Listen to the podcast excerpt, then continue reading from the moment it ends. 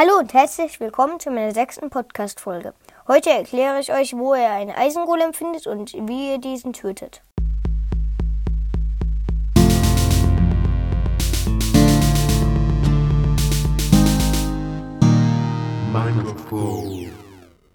In Dörfern findet ihr immer Eisengolems.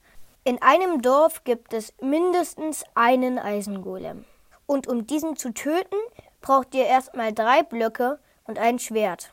Dann baut ihr euch nahe an dem Eisengolem hoch, die drei Blöcke hoch, die ihr besitzt, und dann schlagt ihr den Eisengolem mit dem Schwert. Der Eisengolem kann euch nämlich nicht erwischen, wenn ihr euch drei Blöcke hochgebaut habt. Er versucht euch aber trotzdem immer zu killen und kommt deswegen immer nahe an euren Turm ran. Dann ist es viel einfacher, den Eisengolem zu töten.